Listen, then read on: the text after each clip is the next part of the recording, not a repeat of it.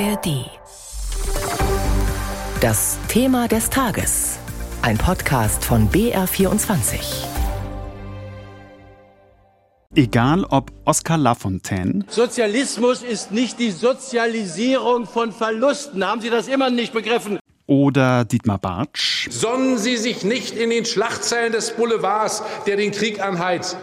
Oder der rhetorisch unvergleichliche Gregor Gysi. Um klare Worte aus der Abteilung Attacke war die Linke nie verlegen. Ich überlege mir, ob ich Ihnen drohe. Wirklich, ja, passen Sie auf. Indem ich sage, dass ich doch vielleicht versuchen werde, so lange im Bundestag zu bleiben, bis man in Ost und West und die Frauen und Männer endlich für gleiche und gleichwertige Arbeit in gleicher Arbeitszeit den gleichen Lohn und für die gleiche Lebensleistung die gleiche Rente erhalten. Wenn ich das androhte, sollte es doch wenigstens ein gewisser Ansporn für Sie sein, das möglichst schnell zu erledigen. Doch ob diese Drohung verfängt, ist ebenso unklar wie die Zukunft der Partei, die Linke. Die Partei ist in der Defensive und das hat auch mit dieser Frau hier zu tun. Und nun begrüße ich Sarah Wagenknecht bei mir im Studio. Sarah Wagenknecht. Sarah Wagenknecht. Sarah Wagenknecht. Hallo und herzlich willkommen zur neuen Folge der besseren Zeiten Wagenknechts Wochenschau. Sarah Wagenknecht ist zusammen mit einigen Mitstreitern ausgetreten und will eine eigene Partei gründen, die der Linken noch mehr Wählerinnen und Wähler abgraben könnte. Schon die jüngsten Wahlergebnisse und Umfragen sind allerdings nicht gut. Aber nicht nur das, die Fraktion der Linken ist im Zuge der Abspaltung sogar zerbrochen. Wie geht's nun in der bisher größten Krise weiter für die Linke? Warum findet ihre Politik zurzeit so wenig Anklang? Und konnte der Europaparteitag am vergangenen Wochenende in Augsburg das erhoffte Signal des Aufbruchs senden?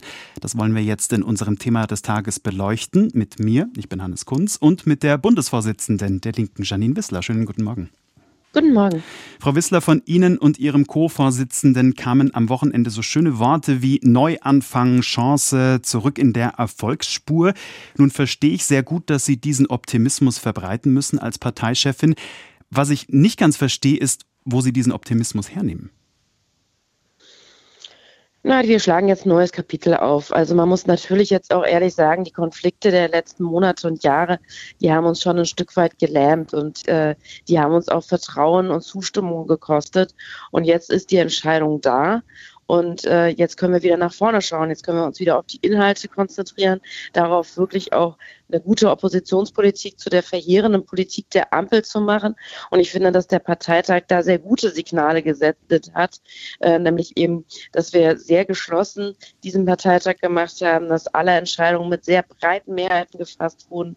Und deswegen schaue ich optimistisch jetzt nach vorne, dass es jetzt wirklich gelingen kann, ähm, die Linke wieder stark hm. zu machen, zu sagen, die Linke ist zurück und äh, diese quälenden Konflikte gehören endlich der Vergangenheit an. Allerdings, bevor es besser werden kann, wird es erst noch mal äh, bitter. Am 6. Dezember wird sich die linken Fraktion im Bundestag offiziell auflösen. Heißt weniger Geld, weniger Einfluss, weniger Anträge, weniger aktuelle Stunden im Bundestag. Wie wollen Sie denn da verhindern, dass Sie in die totale Bedeutungslosigkeit abrutschen? Das ist natürlich total schmerzhaft und die Verantwortung dafür tragen natürlich die zehn Abgeordneten, die aus der Partei ausgetreten sind und jetzt äh, ihre Mandate nicht zurückgeben. Das halten wir für falsch. Aber ich sage auch mal so, ich meine, lieber einig mit 28 Abgeordneten als zerstritten mit 38 Abgeordneten. Also wenn die, die jetzt ja eine Gruppe bilden wollen, das heißt, wir sind ja weiter im Bundestag präsent, es gibt weiter eine Linke im Bundestag, selbstverständlich, die sich auch weiter für soziale Gerechtigkeit, gute Arbeit, Umverteilung von gesellschaftlichem Reichtum einsetzt. Wenn wir das jetzt als Gruppe mit 28 Leuten geschlossen hinbekommen, dann äh, kann das auch eine Chance sein, ganz ehrlich. Und äh, das Deswegen, ja, es ist bitter, aber wir haben es jetzt wieder selber in der Hand und die Frage ist, was machen wir daraus? Ich hatte ja nach dem Wie gefragt, also auch nach Inhalten. Wenn es nun ein Bündnis Sarah Wagenknecht gibt, das das linke Spektrum abdecken kann, selbst die klassische Arbeiterschaft sie nicht mehr wählt und ihre Themen genauso von den Grünen bespielt werden könnten, warum braucht es die Linke überhaupt noch? Naja, zum einen sehe ich jetzt nicht, dass die neue Partei das linke Spektrum abdeckt, sondern ich sehe eher, dass man da versucht, irgendwie auch in ganz andere Bereiche reinzukommen. Aber mit abdeckt vielleicht. Ja, das müssen wir jetzt erstmal abwarten. Also diese Partei gibt es ja noch gar nicht momentan. Das ist vor allem erstmal ein Medienphänomen. Und zu den Inhalten hatte ich ja gerade schon gesagt, und die können natürlich nicht die Grünen abdecken, weil die Grünen eben gerade an der Frage soziale Gerechtigkeit total blank sind, so wie die ganze Ampel. Also wenn man eben nicht bereit ist, auch an die wirklich sehr, sehr hohen Vermögen und äh, an die sehr, sehr äh, hohen Gewinne von Unternehmen ranzugehen und eben auch die zu besteuern und eine Umverteilung hinzubekommen, dann kann man natürlich die sozialen Probleme in diesem Land gar nicht lösen.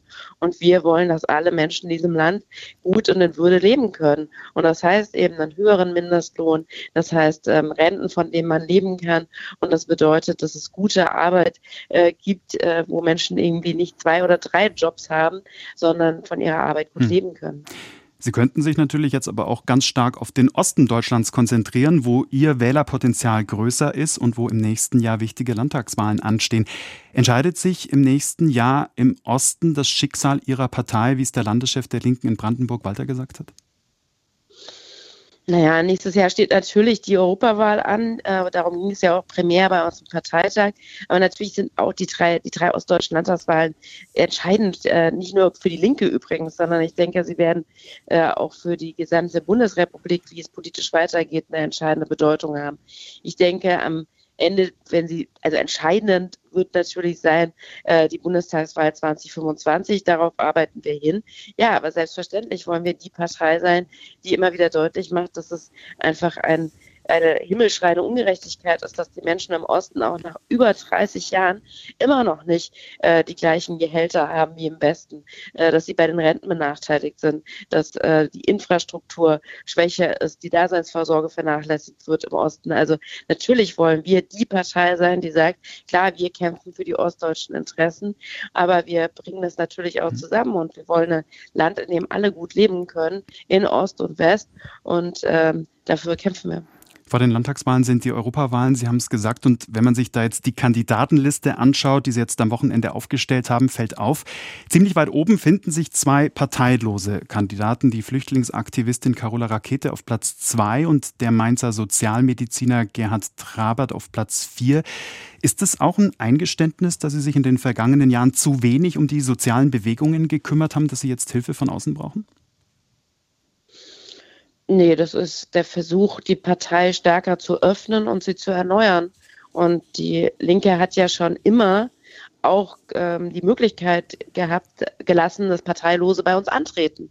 Also unsere Listen waren grundsätzlich offen für Parteilose und wir haben überlegt, wie können wir das schaffen, dass wir eben auch ausstrahlen, die Linke ist mehr als sie selbst. Und ich bin total stolz darauf, dass zwei so profilierte Parteilose sagen, wir treten an für die Linke.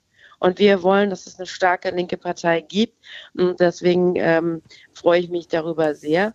Und es geht jetzt darum, die Partei zu erneuern, sie zu öffnen. Und da freue ich mich über die über 700 Mitglieder, die in den letzten Tagen und Wochen eingetreten sind. Und da freue ich mich über Parteilose, die sagen, äh, wir sind zwar nicht Mitglied der Partei, aber wir wollen gemeinsam mit euch kämpfen, dass es eine Linke in diesem Land gibt, in Zeiten, in der die Ampel eine verheerende Politik macht und in Zeiten, in der die Rechte immer stärker wird, brauchen wir doch eine Partei, die äh, die Menschenrechte verteidigt und äh, die nicht nach rechts wegkippt.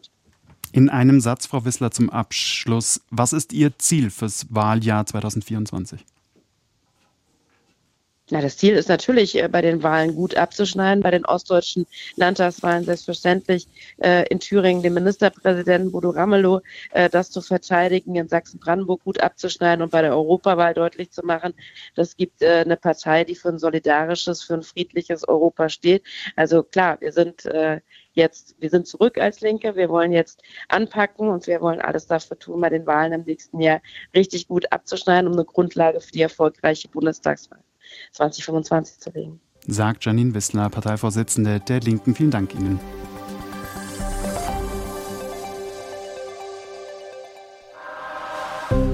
Hi, ich bin Ann-Kathrin Wetter und das hier ist Lost in Nahost, der Podcast zum Krieg in Israel und Gaza. Es ist gerade unfassbar schwierig, den Überblick zu behalten über das, was gerade im Nahen Osten passiert.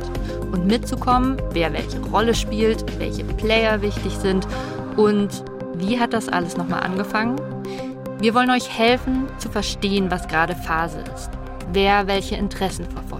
Viele von euch fragen sich gerade, warum es plötzlich ein Problem sein soll, wenn PalästinenserInnen auf die Straße gehen oder jemand den Hashtag Free Palestine verwendet. Was das heißt, wenn der deutsche Bundeskanzler davon spricht, dass die Sicherheit Israels Staatsräson ist. Für solche Fragen und ganz viele mehr gibt's ab jetzt uns. Wir sind Lost in Nahost, der Podcast, der euch hilft zu verstehen, was gerade los ist im Nahen Osten. Und dafür sprechen wir mit den Korrespondentinnen der ARD in Tel Aviv und mit Expertinnen über das, was gerade im Nahen Osten passiert. Und vor allen Dingen sprechen wir darüber, was euch zu dem Thema interessiert. Schickt uns also gerne eure Fragen an lostinnaost.br.de oder schreibt eine DM an die NewsWG bei Instagram. Den Podcast Lost in der Ost gibt's in der ARD Audiothek und überall, wo es Podcasts gibt.